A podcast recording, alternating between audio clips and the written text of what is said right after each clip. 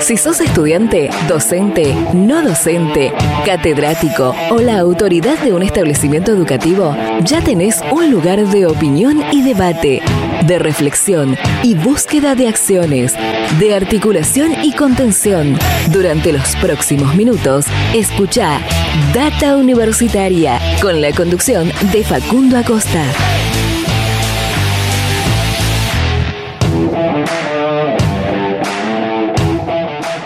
Hola, hola, hola, ¿qué tal? ¿Cómo les va? Bienvenidos y bienvenidas una semana más a este programa de universidades verdaderamente federal, independiente y objetivo.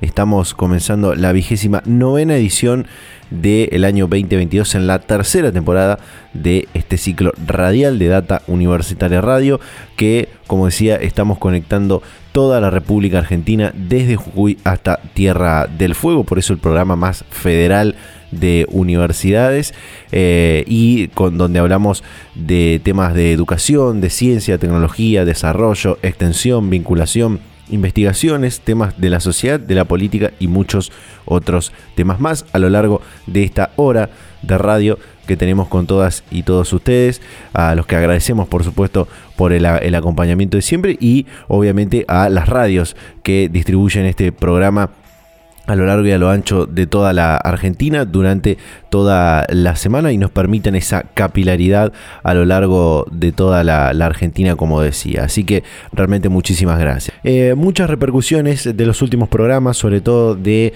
eh, lo que comentamos eh, la semana pasada, que tiene que ver con el 88 plenario de rectoras y rectores del Consejo Interuniversitario Nacional, que ha, ha, formulado y aprobado la propuesta de presupuesto universitario para el año 2023 y justo esta semana, este jueves 15 de septiembre, eh, al parecer el gobierno nacional envió finalmente el proyecto de ley de presupuesto eh, para el año 2023 y bueno, ahí esperamos que eh, la propuesta de las universidades, el financiamiento de las universidades, esté lo más cercano posible a las ambiciones que las propias casas de estudio, eh, quienes son quienes conocen cómo es el crecimiento y el desarrollo de estas, eh, se acerque lo máximo posible. Hoy, ¿de qué vamos a estar hablando? Bueno, eh, por un lado vamos a conocer un nuevo proyecto de ley para crear una universidad nacional en el interior del país. Principalmente eh, tiene que ver eh, con la provincia de Corrientes, una localidad de la provincia de Corrientes, y un proyecto de ley que acaba de ingresar hace algunos días atrás, a finales del mes de agosto, entre finales del mes de agosto y principios del mes de septiembre, ingresó este proyecto y es Ojo, atención a este dato. Ya hay más de 20 proyectos de creación que se han presentado en los últimos dos años, entre 2020 y 2022.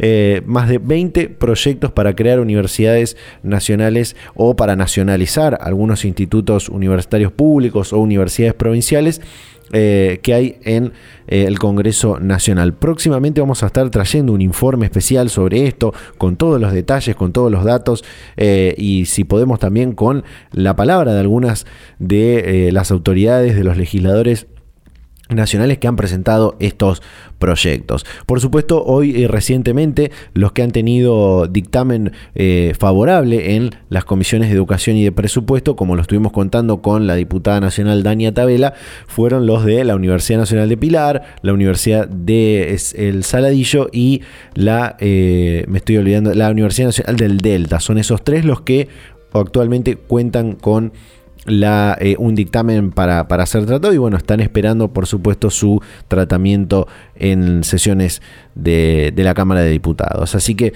eh, seguramente estaremos con más novedades en las próximas semanas porque eh, las diputadas y los diputados lo tienen en consideraciones para ser tratados, pero bueno, se requiere de los acuerdos, por supuesto, para, para eso. También vamos a estar hablando de la situación que sigue viviendo, que siguen viviendo los vecinos y las vecinas de la ciudad de Rosario y las universidades que están emplazadas en esta ciudad están haciendo investigaciones, haciendo trabajos sobre esto que tiene que ver con la quema en las islas, el humo de la quema de las islas y cómo este afecta a la salud de las y los rosarinos. Eso vamos a estar hablando eh, en este programa.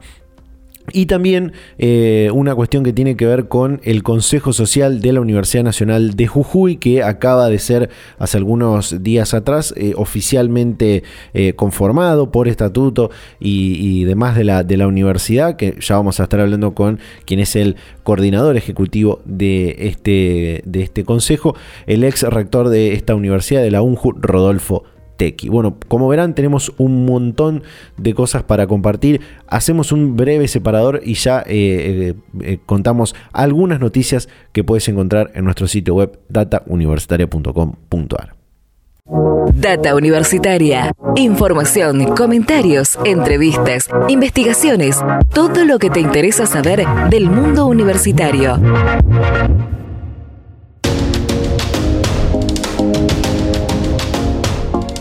Les recuerdo que también nos pueden seguir en nuestras redes sociales, en Facebook, en Instagram como arroba data universitaria, en Twitter arroba DT universitaria y durante toda la semana nos pueden encontrar en www.datauniversitaria.com.ar con toda la información de lo que pasa y va a pasar en el mundo universitario. Como por ejemplo, Educación propuso a las universidades desarrollar en conjunto una secundaria virtual para adultos. Esta escuela secundaria virtual va a trabajar sobre siete núcleos de aprendizaje y la propuesta pretende que las universidades se vinculen en el armado de una plataforma virtual donde los y las estudiantes tengan un acompañamiento integral con la búsqueda de tener una tasa de graduación que supere holgadamente el 50% de graduados, marcó Silvina Birz, la secretaria de Educación Nacional universidades públicas fueron invitadas al Congreso Smart City en Santiago del Estero, en el marco del 88 eh, plenario de rectoras y rectores del CIN, que fue el pasado jueves 8 de septiembre en Hurlingham.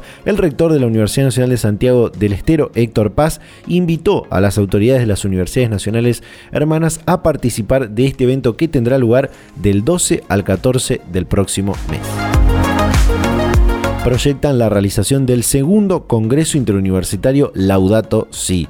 La rectora de la Universidad Nacional de los Comechingones, Agustina Rodríguez A, adelantó en este mismo encuentro, en el encuentro de rectoras y rectores del Consejo Interuniversitario, que ya están trabajando en esta segunda edición que prevé eh, que se realice en mayo del año 2023, pero previo a esto buscan acercarse mucho más a las juventudes, algo que no se pudo realizar en la primera edición de este congreso porque se tuvo que realizar de forma virtual. Ya en los próximos, en los próximos programas vamos a traer más información sobre, sobre este congreso interuniversitario Laudato Si en su segunda edición autoridades universitarias debatieron en el cuarto foro de líderes por la educación. En el Centro Cultural Kirchner de la Ciudad Autónoma de Buenos Aires fue el escenario para el desarrollo del cuarto foro de líderes por la educación que reunió a las principales figuras intelectuales, académicas, políticas y corporativas con el objetivo de inspirar, intercambiar y generar compromisos en torno a los principales desafíos que enfrenta la educación argentina. Esto es lo que te comentaba recién, la UNJU conformó oficialmente su Consejo Social el pasado jueves 1 de septiembre en el Consejo Superior del, Rectorado de la Universidad Nacional de Jujuy, junto a autoridades de la Casa de Altos Estudios Jujeña y referentes de los distintos sectores sociales, populares, municipales, empresariales, de pueblos originarios y educativos. En una reunión contundente quedó conformado oficialmente el Consejo Social de la UNJU y en un ratito nada más en este programa vamos a estar conociendo todos los detalles de este ámbito.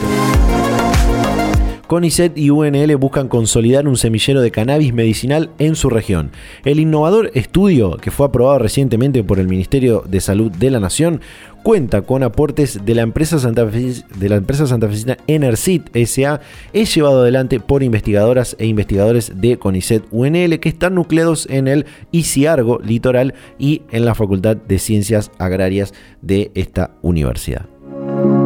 Y por último, una noticia realmente muy interesante tiene que ver con que la Facultad de Informática de la Universidad Nacional de La Plata lanza la diplomatura en deportes electrónicos. El novedoso tramo de formación busca que el diplomado tenga una visión del ecosistema de los deportes electrónicos, es decir, sobre los jugadores, equipos, organizadores, comunicadores, entrenadores, publicidad, entre otros aspectos. Además, que se conozca los fundamentos tecnológicos de soporte para los esports. Bueno, estos son algunas de las noticias que puedes encontrar, por supuesto hay muchas otras, más, eh, eh, cursos y diplomaturas que ha lanzado la Universidad del Chaco Austral, otros que ha lanzado, dos muy interesantes que ha lanzado también la Universidad Nacional de Entre Ríos, las Expo Carreras que están lanzando diferentes universidades como la Universidad de Córdoba que la celebró hace algunos días atrás, la Universidad Nacional de La Plata también. En la Universidad Nacional de Rosario, por ejemplo, invitaron a sus estudiantes a discutir un nuevo modelo pedagógico a través de una encuesta. Bueno, diferentes noticias que tienen que ver con las universidades de eh, todo el país que puedes encontrar en datauniversitaria.com.ar.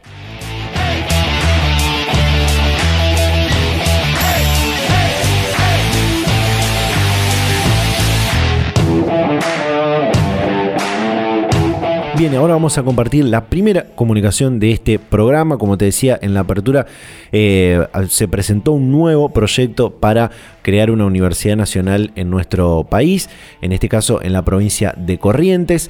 Eh, y esta semana pudimos hablar con el intendente de esta localidad, quien fue uno de los que movilizó y motorizó esta presentación de, esta iniciativa legislativa eh, y que acaba de ingresar hace, pocos días atrás y está reuniendo muchos de los acompañamientos necesarios para que este proyecto pueda avanzar. Y se trata de eh, la localidad de Paso de los Libres, la ciudad de Paso de los Libres en la provincia de Corrientes y la creación de la Universidad Nacional de la Frontera. Hablamos con el intendente Martínez Cuba durante esta semana en una, un ciclo de reuniones que estaba teniendo en la ciudad de, de Buenos Aires y nos contaba lo siguiente.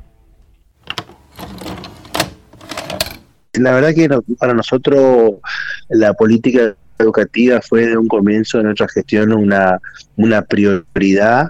Cuando nosotros ingresamos en la gestión municipal, este, no funcionaba la dirección de educación, nosotros la pusimos en funcionamiento, creamos un nexo universitario donde hoy tenemos 17 carreras universitarias a distancia a disposición de los libreños, 9 son gratuitas, 8 con becas, que van del 40, 50 hasta el 70%. La idea era seguir avanzando en la creación de un centro municipal de estudios terciarios y universitarios y lógicamente en anhelo superior era la creación de la universidad. Veníamos trabajando con el, venimos trabajando con el Ministerio de Educación de la Nación y también la posibilidad de, también nos planteó el diputado nacional este, que Fabián Borda, con la posibilidad que podía llegar a salir la creación de la universidad Así que formamos una comisión de trabajo y logramos elaborar el proyecto de ley para la creación de la Universidad Nacional de la Frontera aquí en Paso Libre, provincia de Corrientes. Se presentó el proyecto en la Cámara de Diputados de la Nación. Está en este momento en vía de tratamiento y bueno, este, lo estamos trabajando, lo estamos militando, eh, buscando los apoyos. La Federación Argentina de Municipios ya declaró su apoyo. Estamos buscando un apoyo también del Parla Sur y de las distintas instituciones también educativas de la zona, de la región y de otras universidades, así que venimos bien en ese sentido. Eh, justamente con, esto que decía de, que acaba de, ingresar el proyecto a través del diputado nacional Fabián Borda eh, y, que se dispuso el nombre de Universidad de la Frontera. ¿Por, por qué ese, ese nombre de, Universidad de la Frontera? ¿Qué hace referencia? Bueno, en realidad nosotros en el lugar donde estamos, no solamente Paso los Libres, esto no es un proyecto solamente libre, este es un proyecto de toda la costa del Uruguay, la costa del Uruguay de Corrientes, que linda con la República Federativa de Brasil, la frontera es algo que nos caracteriza, el Mercosur. También hay que tener en cuenta que la oferta educativa no solamente va a apuntar a la provincia de Corrientes, sino también a, la, a toda la zona, a la región, este, alrededor de la ciudad y también eso comprende la República Federativa de Brasil. Hay que tener en cuenta que a 250 300 kilómetros de redonda hay aproximadamente un millón y medio de habitantes, ¿no? Teniendo en cuenta también las ciudades brasileñas que son muy numerosas. Y el desarrollo también de la zona, de la región, este, tiene, tiene todo que ver con el, con, la, con el comercio internacional, con la relación internacional fluida que tenemos con Brasil y que queremos profundizar y nosotros estamos convencidos que desde el punto de vista educativo y a través de la universidad, ese desarrollo también este, va, va a ser próspero en ese sentido. Eh, intendente, recién me, comentaba al principio cómo es la, la, experiencia de ofertas de educación superior que cuentan hoy en la, en la ciudad actualmente, obviamente conveniada con, con otras eh, universidades nacionales, universidades privadas, eh, lo cual representa seguramente una inversión importante por parte del municipio y con esta creación entiendo que ahora pasaría obviamente a ser parte de, como, como, universidad nacional, a tener una jerarquización en cuanto al, al presupuesto a nivel nacional también, ¿no? Exactamente, ¿no? Acá uno tiene que tener en cuenta que Libre es parte de la nación argentina y el hecho de crearse una universidad nacional, eso ya se va a incluir en el presupuesto nacional, ya va a pasar por el Ministerio de Educación. Hay que, hay que también recordar que las universidades tienen autarquía este, financiera y administrativa. Entonces, lógicamente, que ahí ya estamos hablando de que el gobierno nacional se ponga al frente de este proyecto. Lógicamente, nosotros este, trabajando en conjunto con el gobierno nacional, como venimos haciendo en muchas aristas, ¿no? Por eso es que es importante y la dimensión que tiene este proyecto es, mucho más superior a, a, lo que podría ser el proyecto de un solo municipio. Claro. Eh, con, esto que, me dices de, lo importante que, sería, recién quiero, quiero remarcar esto porque me pareció interesante eh, el impacto que puede tener esta, esta casa de, altos estudios ahí en Paso de los Libres en cuanto al, carácter regional, ¿no? Un millón y, cuánto más o menos me dijo que, podría abarcar de, estudiantes, de, jóvenes que pueden ir a, esta, a esta universidad de cantidad de personas en realidad que viven a 300 kilómetros de la redonda de Paso de los Libres son aproximadamente un millón y ah. medio de habitantes en general, ¿no? Bueno, ahí hay lógicamente que trabajar en un porcentaje para tener en cuenta cuánto sería este, la cantidad de estudiantes que podrían venir a, a la ciudad de Paso de los Libres a, capacitarse a nivel universitario, ¿no? sobre todo teniendo en cuenta que Brasil tiene una, una educación universitaria privada con otras características distintas a la nuestra y que fíjate que eh, por ejemplo, en Santo Tomé, donde está la Universidad, la, Facultad Barceló de, Medicina, tiene inclusive estudiantes de San Pablo que vienen, y también, y también la Universidad, por ejemplo, la UBA en Buenos Aires, vienen estudiantes de Brasil de todos puntos del país, ¿no? Entonces, eh, teniendo una universidad acá en la frontera, la, oferta va a ser muchísimo más tentadora y significativa en ese sentido. Y además, en, esta cuestión de, y por ahí cuando, cuando charlamos con, con otros eh, rectores, rectoras, también legisladores que, nacionales que impulsan estos proyectos, eh, y es algo que incluso hay otros legisladores que no, que no lo entienden, el tema de la distancia, el desarraigo muchas veces de, los jóvenes, de tener que salir de, sus ciudades para, para ir a, estudiar eh, a, las grandes ciudades. mire, estuvimos viendo que desde Paso de los Libres a la ciudad de, Corrientes Capital, donde, hay, donde está la, Universidad Nacional del Nordeste, hay 370 kilómetros aproximadamente en auto. A Villaguay y a Concepción del Uruguay, donde hay también oferta de la Universidad Nacional de Entre Ríos, hay un poco más, casi 400. A la provincia de Santa Fe, a las dos eh, ciudades más grandes que, tiene, que tienen universidades, más de 450, 500 kilómetros. Es decir, es muy importante el desarraigo que tienen que hacer los estudiantes para, para poder estudiar si tienen que irse de paso de los libres. Ese es otro dato clave, ¿no? No es claro, no solamente el desarrollo, sino también el costo económico, independientemente que se trate de una universidad nacional que, que sea gratuita, lo que significa para las familias sostener a un estudiante en otra localidad, ¿no? No menos de 50 mil pesos, teniendo en cuenta el alquiler de un lugar, una pensión, una pieza, un departamento, los costos de la alimentación los costos generales de la vida que uno tiene que llevar y ni, ni el desarraigo, ¿no? Este, y bueno, ya te digo, no solamente libre, sino toda la zona del sur de la provincia, el norte, depende de donde uno mira, sobre todo la costa del Uruguay. Y este, como yo te decía, el, tema de Brasil, estamos a esa distancia, por eso que eh, aparte también no deja de ser una actitud de soberanía este, nacional este, y política este, importante. Eh, Martín, para, para, ir cerrando de, a poco, eh, ¿cuál es el, objetivo de, la oferta académica que puede tener esta, esta universidad? Obviamente falta mucho, están eh, reclutando los apoyos necesarios y, requiere todavía de un proceso deliberativo importante, pero ¿cuál es el objetivo? ¿Hacia dónde va a estar enfocada la, oferta académica de esta universidad? En realidad eso estamos trabajando por ahora todavía en eso, ¿no? Pero eh, vendría a ser una segunda etapa, pero en realidad la idea es este, apuntar a la ciencia, la tecnología, la innovación. Probablemente vamos a necesitar también las carreras nominadas duras también para el desarrollo de la zona en la región Este, pero bueno, eso en realidad es una, una cuestión de, un estudio más profundizado desde el punto de vista académico también, logístico, estratégico, pero la idea es, apuntar para ese lado. Eh, intendente, ahora sí, sí para, para cerrar, eh, al principio me contaba la, la, cantidad de apoyos que están eh, reclutando y, los acompañamientos, además del diputado nacional Fabián Borda. Recientemente nos contaban que han podido reunirse con el presidente del bloque de diputados del Frente de Todos a nivel nacional, Germán Martínez. Es decir, está, hay un apoyo importante para poder avanzar con, esta, con el proyecto y esta creación de la, de la Universidad Nacional, ¿no?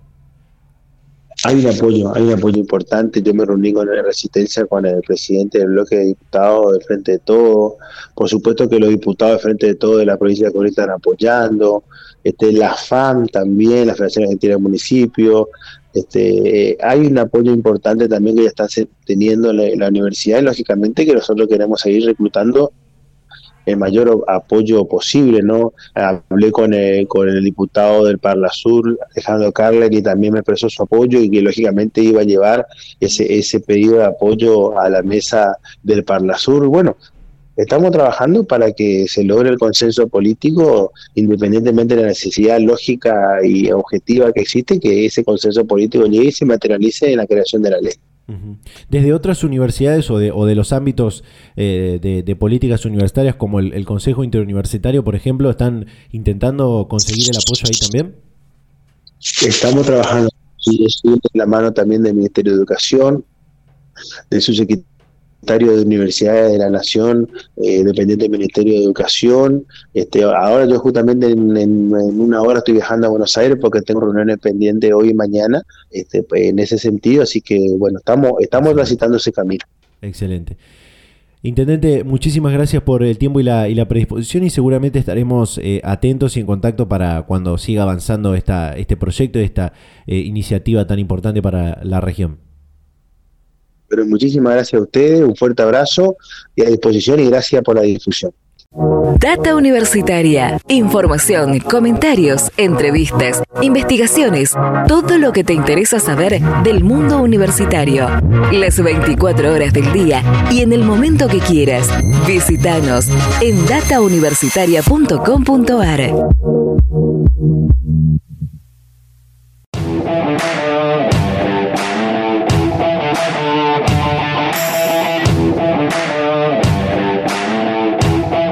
Bien, ahí estaba, ¿eh? Esta eh, este proyecto para crear la Universidad Nacional de la Frontera en la ciudad de Paso de los Libres, en la provincia de Corrientes, que realmente es muy, muy importante para eh, evitar, como decíamos, eh, los desarraigos, el despoblamiento de las ciudades más pequeñas, de las diferentes provincias.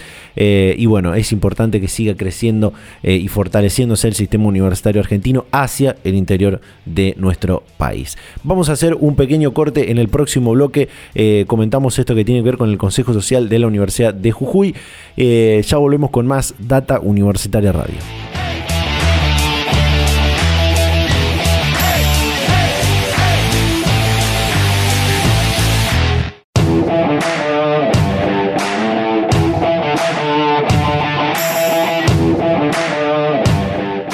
Seguimos con más Data Universitaria Radio, el programa de universidades verdaderamente federal, independiente y objetivo en esta edición número 29 del año 2022, en la tercera temporada de este ciclo radial de universidades que llega a toda la República Argentina, como digo siempre, desde Jujuy, desde San Salvador de Jujuy hasta la provincia de Tierra del Fuego. Y ya que menciono Jujuy, eh, vamos a compartir ahora esto que comentaba en la apertura, que es la eh, que tiene que ver con la Universidad Nacional de Jujuy y eh, la conformación oficial de este Consejo Social. Y para eso está para hablar con nosotros el coordinador ejecutivo, ex rector de esta universidad, Rodolfo Tequi. Rodolfo, ¿qué tal? ¿Cómo le va? Bienvenido a Data Universitaria Radio.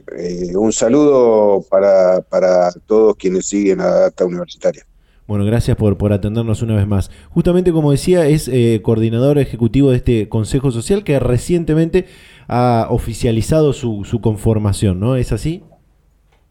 Sí, efectivamente, aunque estaba previsto ya hace muchos años en el estatuto de la universidad, nunca se había puesto en marcha, así que en el mes de mayo el Consejo Superior decidió ponerlo en marcha, reglamentar su funcionamiento, así que ya se ha constituido, ahí hay representantes de distintos sectores de la comunidad de Jujuy, de municipios, de trabajadores, de empresarios, de consejos profesionales, pueblos originarios, eh, del ámbito de la cultura, del ámbito de la economía popular, en fin, una serie de representantes este, con los cuales está integrado este Consejo Social.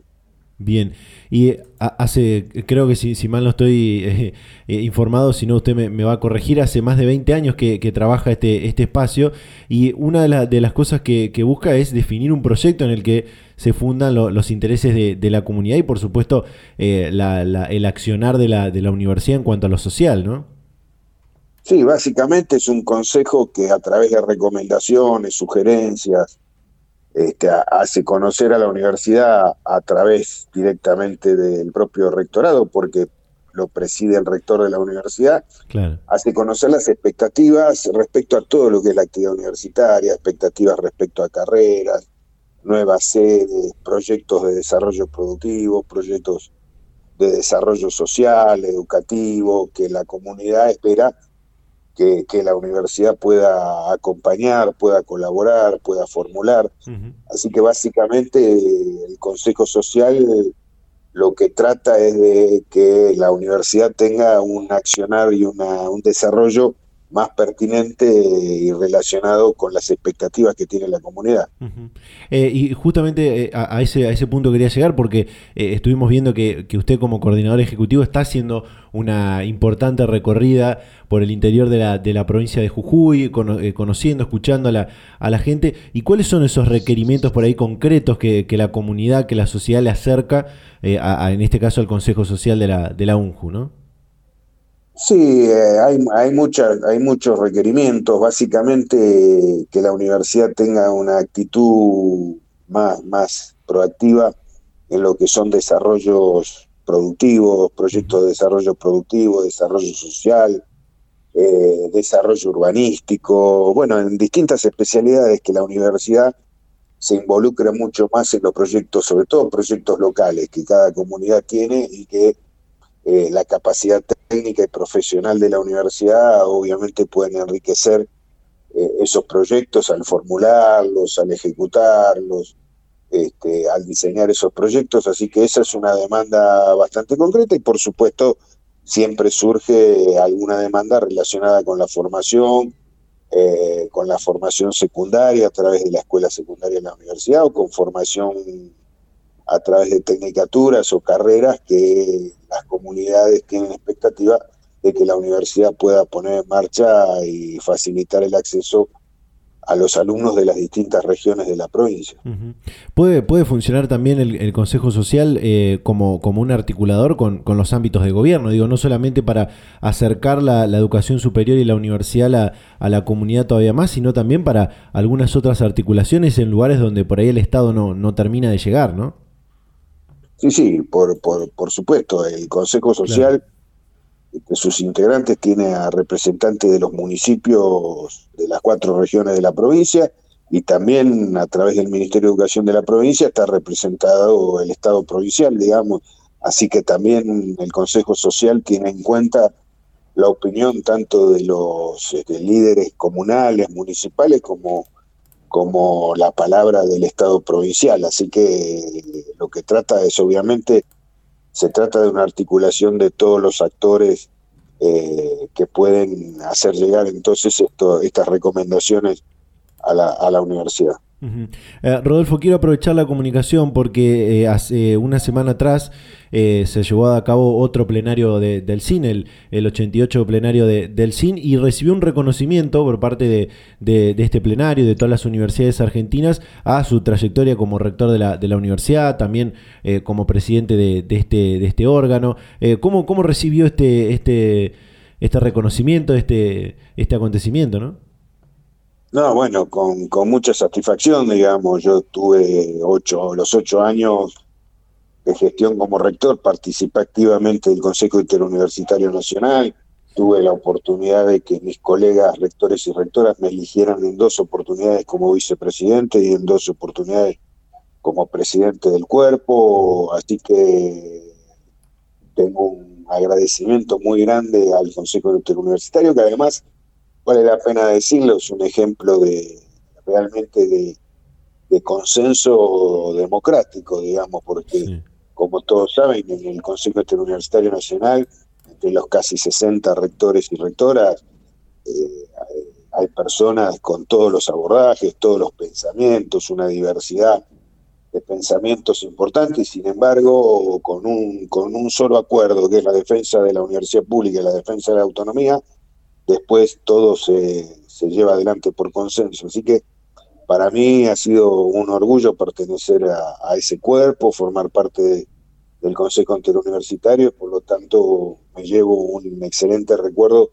con esta medalla y el reconocimiento que tuve del Consejo Interuniversitario de mis pares, digamos, rectores y rectoras. Eh, como, como usted marcaba esto, eh, de, el ejemplo del cine en cuanto a los, a los consensos y a la, y a la posibilidad del diálogo entre los, los dos bloques principales de, que tiene el, el, Consejo Interuniversitario, se ha logrado una vez más la aprobación de la, propuesta de presupuesto universitario para el, para el próximo año, que es más del doble de, lo que se, postuló el, año pasado eh, en, el otro plenario, cuando, usted era, presidente del CIN. Eh, ¿Cómo ve esta, esta posibilidad del financiamiento, este trabajo que ahora le quedan a las universidades para, obviamente, gestionar con los legisladores nacionales que traten este, este, este proyecto de presupuesto y obviamente le den su, su aprobación, ¿no? Sí, nosotros tenemos toda la expectativa de que finalmente este año se apruebe un presupuesto, que el, que el, país tenga un presupuesto aprobado. El año pasado, ustedes saben, no se aprobó el presupuesto para este año, este, a pesar de lo cual el Ministerio de Educación en particular cumplió con lo que se había proyectado para, el caso de las universidades, el financiamiento de las universidades. Ahora el CIN aprobó un presupuesto absolutamente realista para el próximo año. Los mensajes que llegan del gobierno es que no, no habría ajustes en, en las áreas de educación, de ciencia y tecnología. Así que bueno, confiamos en que las diputadas, los diputados, senadores, senadoras, este, aprueben el proyecto. Obviamente el CIN presenta su proyecto de presupuesto, pero bueno, después el Poder Ejecutivo envía el, finalmente un proyecto de presupuesto al Congreso. Nosotros creemos que no va a estar muy lejos el proyecto del Ejecutivo de, lo que el CIN este, estimó como necesario para el año que viene. Así que bueno, tenemos toda la plena confianza en que finalmente este año no, no se deje de aprobar el presupuesto porque es una herramienta clave para planificar las actividades, particularmente las actividades de las universidades. Eh, para cerrar, Rodolfo, y, cerrar también con, este tema, eh, por supuesto hoy eh, la, Universidad Argentina y, la educación en general está en, pleno debate interno de, reflexionar, de, repensar toda, todo el accionar, y uno de, esos temas que hay que repensar es el tema del financiamiento en general de, la educación, pero de, la, de las universidades en particular. ¿Lo, ¿Lo, ve así de esa forma? Sí, este, Sí, en la ley actual de educación superior, este, quizás una de las falencias que tiene la actual ley de educación superior es que no hay ningún capítulo dedicado al financiamiento. Tendríamos que tener este, digamos, normas de financiamiento para las universidades que den previsibilidad a, en periodos más extensos que un año. Digamos, esto ya lo hemos eh, eh, América Latina y el Caribe, las universidades de América Latina y el Caribe se nos han planteado hace pocos meses eh, a la Conferencia Mundial de Educación Superior que se hizo en Barcelona, la necesidad de tener presupuestos plurianuales que, permitan entonces planificar este, mucho mejor el desarrollo de las universidades. Así que sería muy interesante avanzar, ya sea con una nueva ley, una reforma de la ley existente o, con otra norma este, sobre el, financiamiento de la universidad pública en este sentido, digamos, mucho al año 2022, eh, claramente es mucho más este, efectivo trabajar con horizontes de tiempo y de financiamiento que, que sean previsibles. Así que el financiamiento plurianual sería la solución para, para, para todas las universidades. Seguro. Eh, Rodolfo, muchísimas gracias por el tiempo y la, y la, predisposición, como siempre, para charlar con Data Universitaria. Como, como siempre, un gusto charlar con usted. Muchas gracias. Hasta luego, hasta la próxima. Data Universitaria. Información, comentarios, entrevistas, investigaciones, todo lo que te interesa saber del mundo universitario.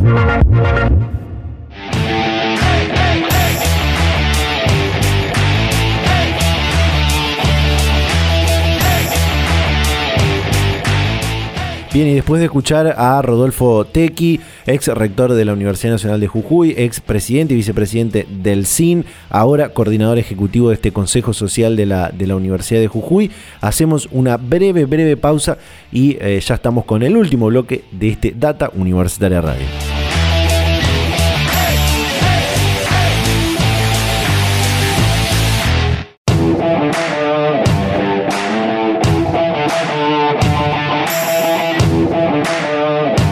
Ya estamos de vuelta con más Data Universitaria Radio, el programa de universidades verdaderamente federal, independiente y objetivo, en esta edición número 29 del año 2022, en la tercera temporada de este ciclo radial de universidades que conecta toda la República Argentina con toda la información de lo que pasa en el mundo universitario y otros temas también, como esto que tiene que ver con lo que pasa en la ciudad de Rosario y sus alrededores, al sur de la provincia de Santa Fe, al norte de la provincia de Buenos Aires y tiene que ver con la quema en las islas, el humo de la quema de las islas que afecta a los vecinos y vecinas de estas localidades linderas. Y para eso está para hablar con nosotros el ingeniero César Mackler, director del Grupo de Estudios de Ingeniería y Ambiente, también de la carrera de Ingeniería Química de la eh, Universidad Tecnológica Nacional, Facultad Regional Rosario. César, ¿qué tal? ¿Cómo le va? Bienvenido a Data Universitaria Radio. ¿Qué tal, Facundo? Un gusto estar con ustedes y, tu audiencia. Gracias, gracias por atendernos. Bueno, eh, eh, para, para, empezar, ¿cómo es este trabajo que están haciendo en la, en la calidad del aire de la ciudad de Rosario? ¿Cómo está afectado esto actualmente por eh, lo que estamos viendo a través de, los canales, a través de las redes, esta gran quema de pastizales que hay y, por supuesto, el humo que ha inundado la, la ciudad, ¿no? bueno, este es un trabajo que estamos haciendo eh, en conjunto entre eh, el grupo GESE de la Universidad Tecnológica Nacional, que yo dirijo, perteneciente al, bueno, a, esta universidad, en conjunto con la Universidad Nacional de Rosario, el Observatorio Ambiental y la empresa privada eh, HSE. en este trabajo interinstitucional en conjunto con esta vinculación público-privada está llevando adelante mediciones de calidad de aire, específicamente PM10 de periodo corto, eh, en los días este, que hay que son más críticos a nivel eh, de quema de pastizales y su impacto eh, sobre sobre nuestra calidad de aire y días en los que nosotros determinamos lo que se llama el nivel base sin quema este, para poder demostrar dicho impacto y poder y que los este, fiscales correspondientes puedan presentarlo a, a, la justicia como parte eh, de las pruebas de estos procesos que se están llevando adelante eh, contra los propietarios de, los campos. Eh, para, para repasar, porque por ahí no, incluso uno que, está aquí de este lado escuchando y, también la audiencia puede no, no saber qué es esto del PM10, este material particulado, bueno, como, se conoce. ¿Cómo es la forma en la que se lo mide, no? Lo, explicamos. Este, el, el es, es, un poco largo, pero bueno, primero, el material particulado sedimentable, lo que, lo que, eh, el material particulado PM10, perdón, eh, es el material particulado, el, polvillo que hay en el aire, pero la fracción de ese polvillo que, cuyo diámetro, o sea, cuyo tamaño es inferior a 10 micrones, porque son los que penetran más en los pulmones. O sea, nosotros tenemos un equipamiento que separa en las partículas del aire las partículas de más de 10 y las de menos de 10. Y las de menos de 10 las mide con un equipamiento especial que no, no viene al caso eh, describir y con un protocolo determinado. ¿Por qué? Porque para tener pruebas a nivel legal eh, hay que, eh, en aire, para, para ser claros, no existe una contramuestra como puede seguir, como puede ser en agua, en suelo, eh, incluso en una muestra de sangre, donde uno, eh, por ejemplo, se guarda un poquito de agua, de suelo o de, o de una muestra de sangre, hace un análisis ahora, va a hacer un análisis dentro de una semana y va a dar más o menos lo mismo. Eso se llama contramuestra, que es para cotejar la medición. En aire eso es imposible. Entonces lo que vale es tener un protocolo de medición. Nosotros lo que hemos hecho es un protocolo importante de medición donde los equipos están todos, los equipos con los cuales medimos están todos homologados, de manera que esas mediciones puedan presentarse en la justicia. y eh, lo que se mide es la cantidad de ese material particulado menor a 10 micrones que hay en cada metro cúbico de aire. Claro. Y, esta, esta forma de, de, medirlo, ¿no? De, de, hacer esta, este protocolo de, medición, eh, ¿está distribuido en, diferentes partes de, la ciudad o hay un punto en específico en el que, porque por ahí cuando uno ve las imágenes, le, cuento a la, a la, audiencia, eh, puede entender de que quizás la zona más, más ribereña de la ciudad, que está más cerca al río, es la más afectada, pero incluso la gente que vive eh, un, poco más, un poco más alejada también está siendo afectada por, por el humo. ¿Cómo es, cómo es el protocolo en sí? Digamos? Eh, ¿En dónde está distribuido? No necesariamente, no necesariamente la zona más cercana al río tiene que ser la más afectada porque esto es como el si ustedes alguna vez ven el humo de una chimenea que al principio sube, sube, después baja, esto es lo mismo, hay una zona donde baja más que en otra que puede ser cercano al eh, y depende de las condiciones meteorológicas, no solo de la quema en sí mismo. Entonces, este, acá lo que nosotros estamos haciendo para la demostración es medir siempre en tres lugares físicos, en tres lugares eh, específicos. Uno en Villa Gobernador Grandes, eh, otro enfrente del monumento y otro en zona norte. Esto no quiere decir que esos sean eh, sí o sí los lugares más afectados. Pueden serlo en algún momento y pueden no serlo en otro en función de las condiciones meteorológicas, porque la contaminación del aire tiene mucho que ver no solo con lo que se quemó, por así decirlo, en este caso la isla, sino con la condición meteorológica. Entonces, en ese sentido, nosotros estamos midiendo en esos tres lugares, nada más, porque eh, hacer algo, eh, esto lo estamos haciendo de, de, de motos propios entre la universidad y la, y la y esta empresa, y no podemos medir en más lugares porque medir sale muy caro.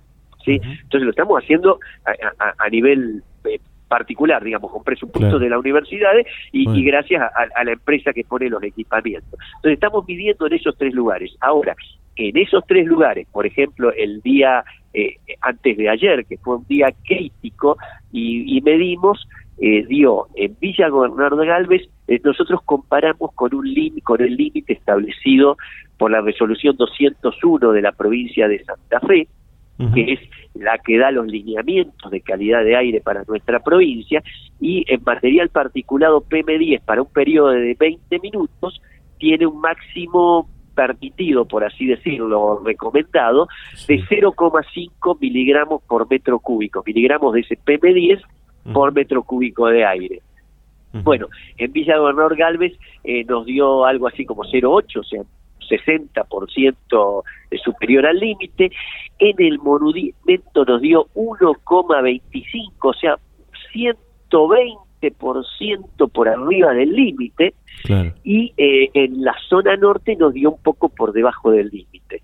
Este, por lo tanto, y con otras mediciones que tenemos bajo condiciones de no tema, de no quema, donde da valores muy bajos, cuando no hay quema, el, el, el PM10 en estos mismos sitios da muy bajo, nosotros eh, creemos o estimamos que para un juez estamos demostrando el impacto de las actividades de quema sobre la calidad de aire de la ciudad de Rosario. Y bueno, todo esto ya se lo hemos pasado al, al Ministerio Público de la Acusación y a los fiscales para que puedan proceder eh, con estas eh, con estas mediciones y presentarlas ante el juez como parte, como una de las partes de la prueba. Después, por supuesto, hay que presentar eh, datos médicos de qué sé yo, de cuántas consultas más se deben haber incrementado por el por en estos días por el por el problema de las quemas, qué ha pasado en Entre Ríos, esto es algo que está haciendo el doctor Guillermo Montero de, la UNR con todo lo que es los insectos, cómo han cambiado los cómo han cambiado los insectos en, un lugar de quema con un lugar donde no quema, bueno, la cantidad de pruebas son muy grandes. Nosotros lo que estamos contribuyendo es con las pruebas específicas de calidad de aire. César, acaba de decir algo que, es muy interesante, que es algo que por ahí eh, no se ve tanto en, esta eh, lucha también, eh, no solamente de movilización de, este tema, sino también esta lucha legal que hay entre los, gobiernos y, demás entidades, que es las afectaciones en, cuanto a la, salud, ¿no? De hecho, la OMS tiene establecido que la contaminación del aire conlleva efectos en la salud, incluso en concentraciones por ahí muy bajas de, estos, de estas variables que, estuvo contando, ¿no? Es, por ahí algo que no, que no se está viendo ahora en este corto plazo pero que puede afectarse mucho más en la, en la población en los meses siguientes.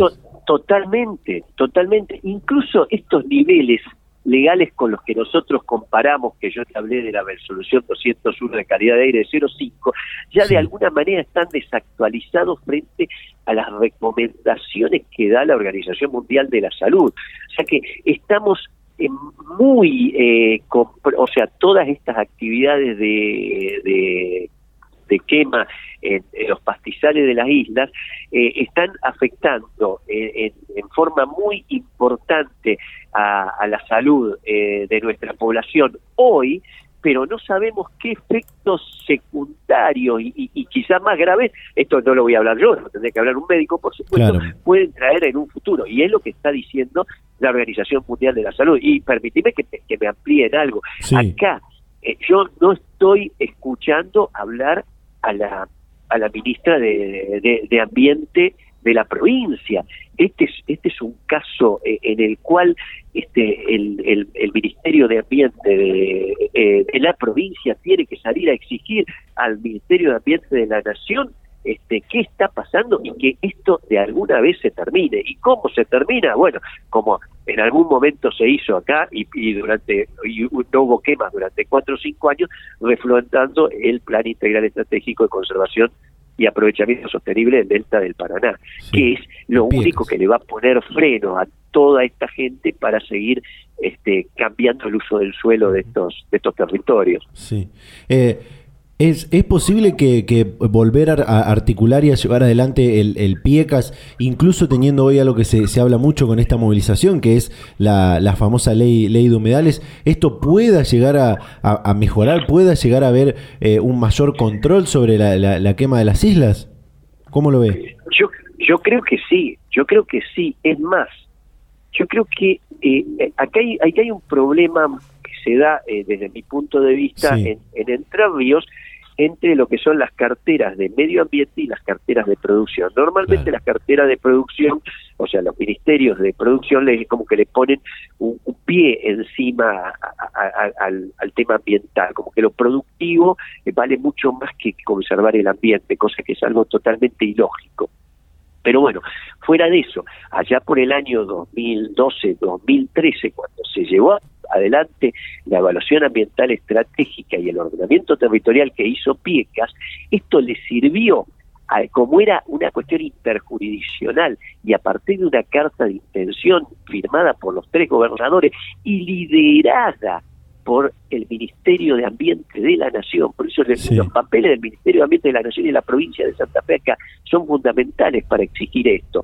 Bueno, en ese momento se llegó se llevó adelante este proceso y no hubo quemas. A ver, por supuesto, no, no existió la, la sequía y la bajante que hay en este momento, pero hubo sequías y hubo bajantes y de todos modos este no hubo quemas.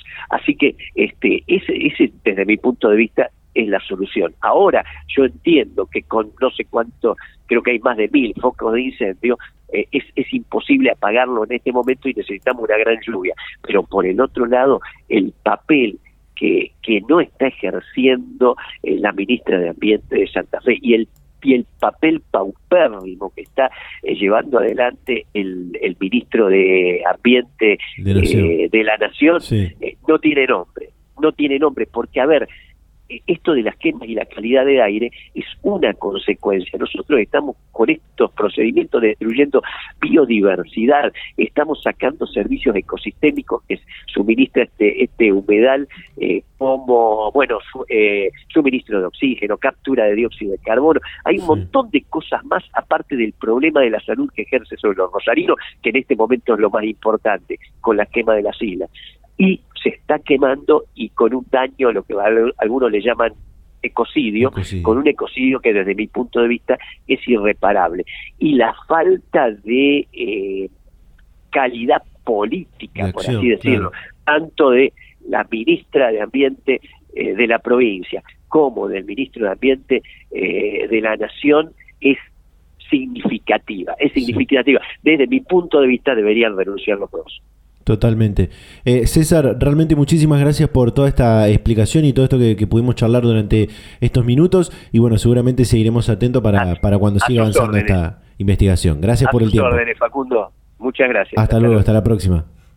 Data Universitaria. Información, comentarios, entrevistas, investigaciones, todo lo que te interesa saber del mundo universitario.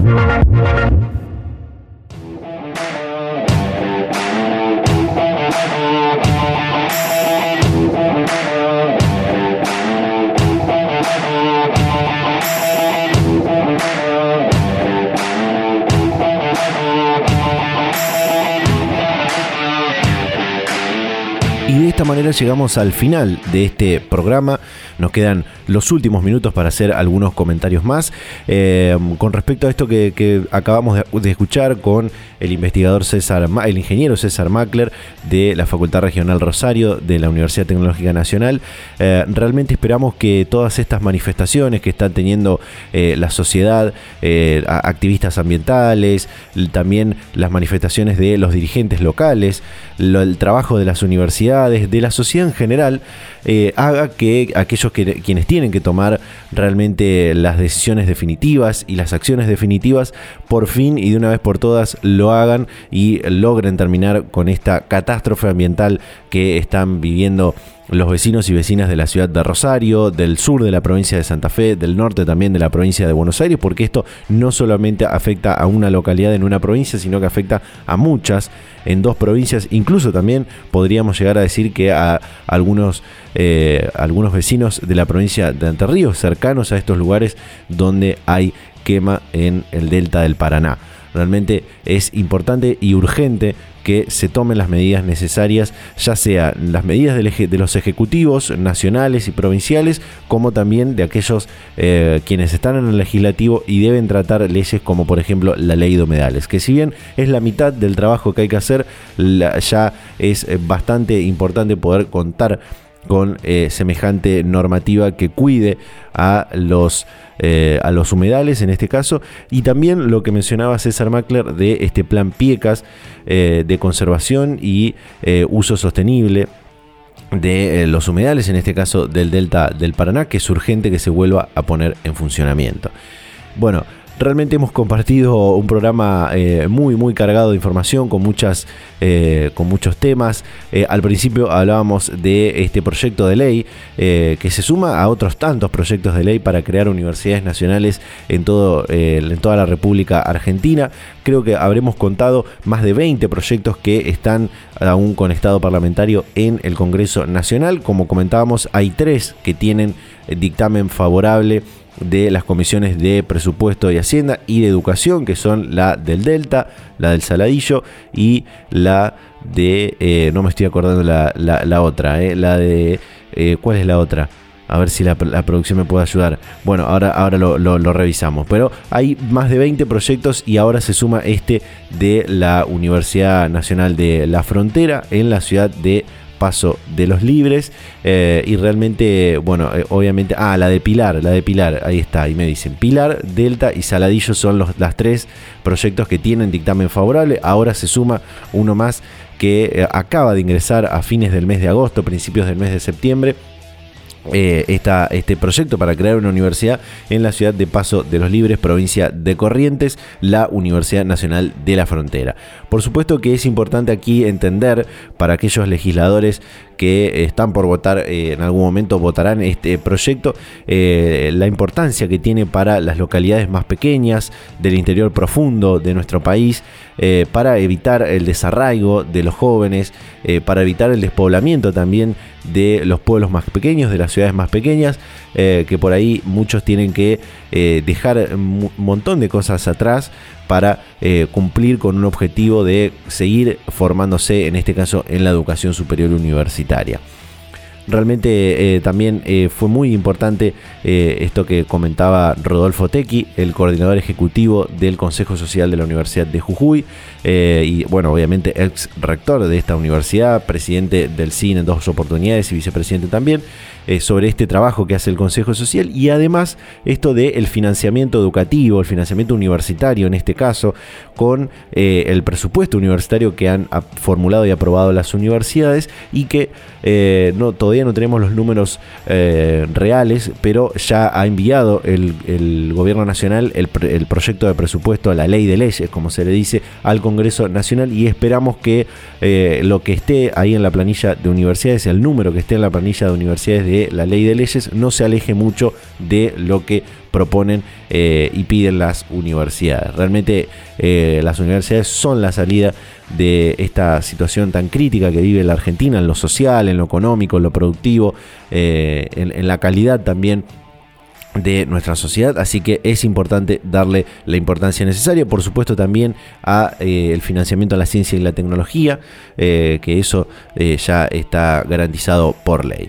Bueno, de esta forma nos despedimos, esperamos que haya sido de su agrado este programa, nos vamos a volver a encontrar la próxima semana, por supuesto agradecerles a todas las radios que comparten este, este ciclo radial, síganos en las redes sociales, arroba data universitaria en Facebook y en Instagram, arroba DT universitaria en Twitter y durante toda la semana en www.datauniversitaria.com.ar. Nos despedimos, nos vamos a reencontrar a esta misma hora y en este mismo dial la próxima semana. Chau, chau.